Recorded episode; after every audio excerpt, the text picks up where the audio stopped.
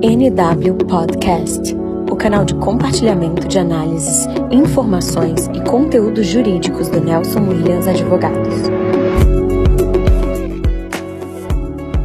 Olá, sejam bem-vindos a mais um episódio do NW Podcast. Meu nome é André Menescal, sou sócio do Nelson Williams Advogados no Ceará e no Maranhão. E hoje eu converso com o Cleilson Pessoa, advogado integrante da nossa área educacional. E o Cleilson hoje vai falar para a gente sobre alguns temas é, muito atuais relacionados à realidade das, das escolas e instituições de ensino em geral. Cleilson, obrigado aí pela tua participação com a gente aqui hoje. Olá, doutor André, muito obrigado. É um prazer compartilhar temas importantes de interesse para a sociedade brasileira e com certeza será um prazer discorrer sobre esse tema aqui tão atual com o senhor e os demais ouvintes do NW Podcast. Bom, hoje o, o tema, Cleilson, que a gente vai conversar é sobre os desafios da escola inclusiva. É, eu acho que para todo mundo que vive e respira um ambiente educacional, esse certamente é um ponto é, importante e polêmico ao mesmo tempo. Então, eu queria eu queria começar te perguntando o que é uma escola inclusiva, né? É, o que é a definição de uma escola inclusiva, por que, que isso se tornou um conceito importante, para que a gente daí possa discorrer para as demais perguntas. Bem, André, a escola inclusiva é aquela que garante a qualidade de ensino a cada um dos estudantes que a frequentam, sempre reconhecendo o respeito a diversidade.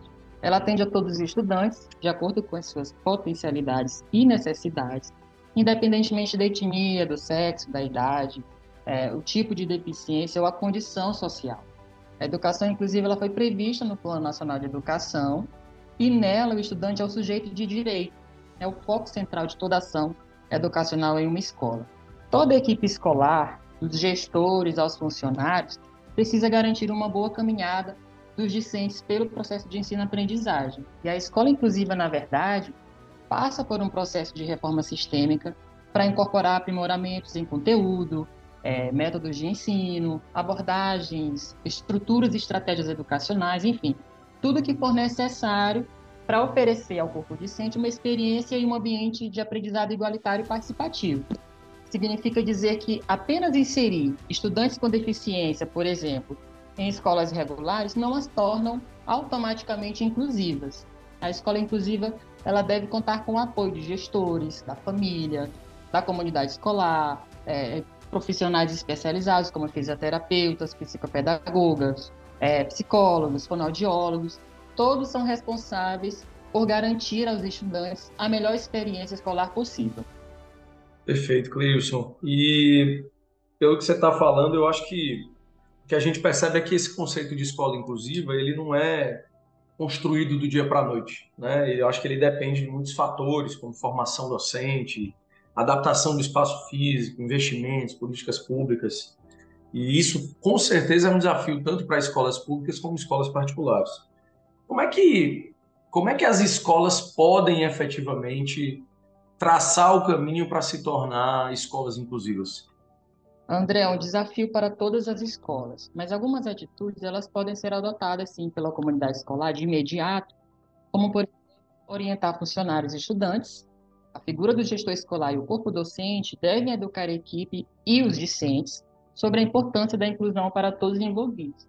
Isso está relacionado também à prática de incentivo aos estudantes sem deficiência a participarem do processo, porque a colaboração ela deve incentivar, ser incentivada entre as turmas, de forma que todos ali se beneficiem com esse, com esse tipo de interação. Isso pode ser feito, por exemplo, é, com atividades em grupo ou em duplas, porque cria um ambiente é, propício para a inclusão dos estudantes com deficiência. É importante conhecer também os tipos de deficiência, as síndromes, os transtornos mais comuns que aquela escola, inclusive ali, é, convive.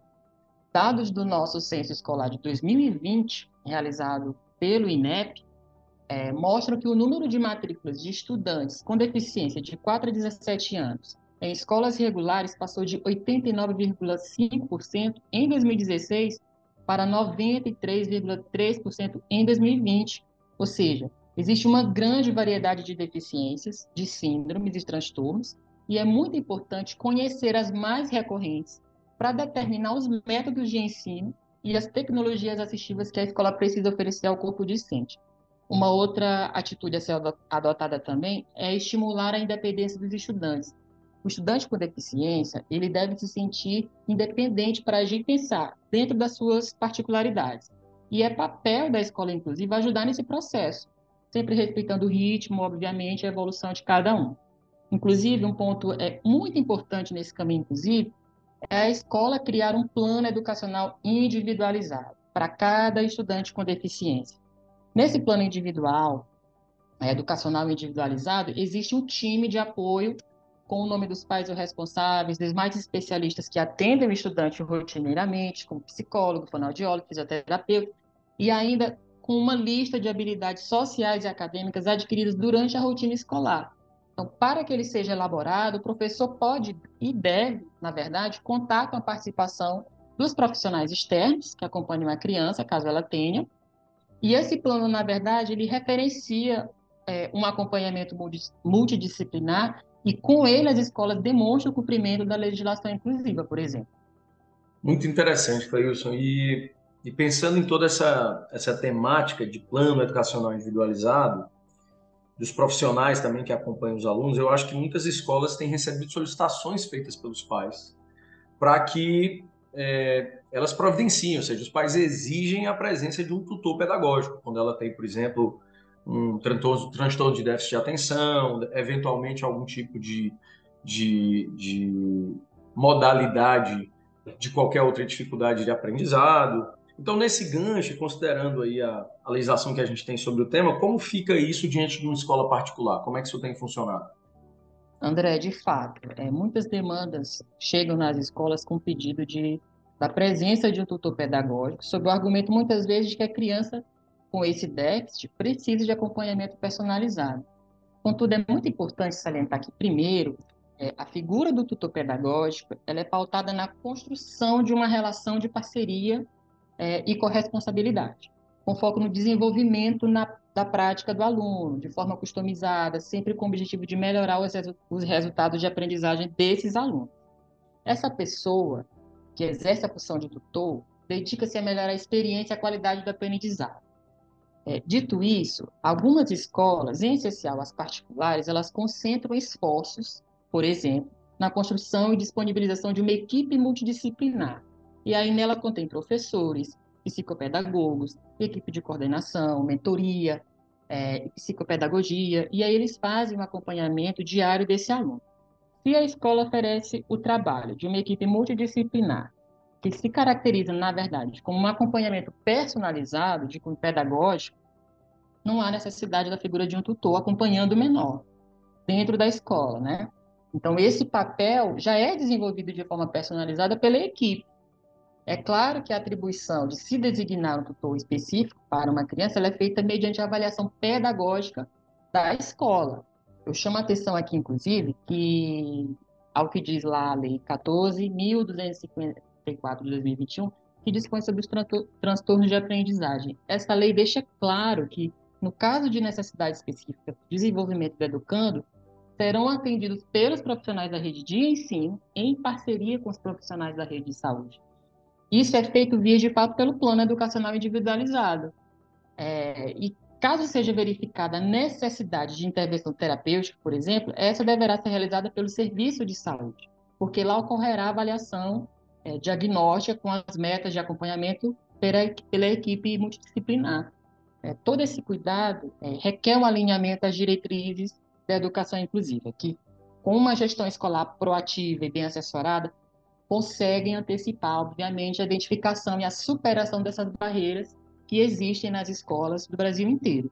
Nós sabemos que todas as crianças elas têm potencial de aprender, mas cada um tem seu tempo, tem seu ritmo e as suas necessidades e por e por isso nem todas as propostas pedagógicas, por exemplo, alcançam todas as crianças da mesma forma. E isso precisa ser olhado com muita atenção, tanto pelos pais quanto pela escola.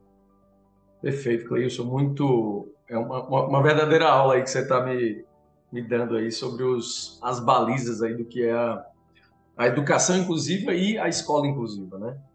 E o que eu estou vendo de tudo que você tem falado é que essa educação inclusiva não é feita por um caminho único, né? Não existe uma metodologia padrão para se fazer de uma instituição de ensino uma instituição inclusiva. Então, essa prática é um processo gradativo, contínuo, e eu imagino que a, a premissa principal é promover a diversidade, né? Ter na promoção da diversidade a, a, o dia a dia, a cultura, o ecossistema da, daquela escola. Não só nos espaços físicos, né? Mas também na comunicação, em tantos outros aspectos aí do dia, do dia a dia.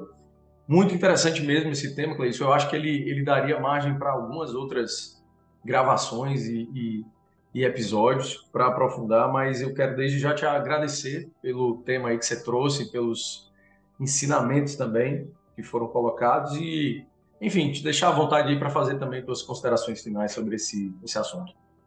Eu que agradeço o convite, André. É muito importante que a sociedade como um todo participe dessas discussões, porque o sistema de educação inclusivo requer ações coordenadas e colaborativas, e essa não é uma responsabilidade apenas do professor, né? Mas de toda a comunidade escolar, do aluno, da família, é, dos pais responsáveis, enfim, de toda, a de toda a comunidade.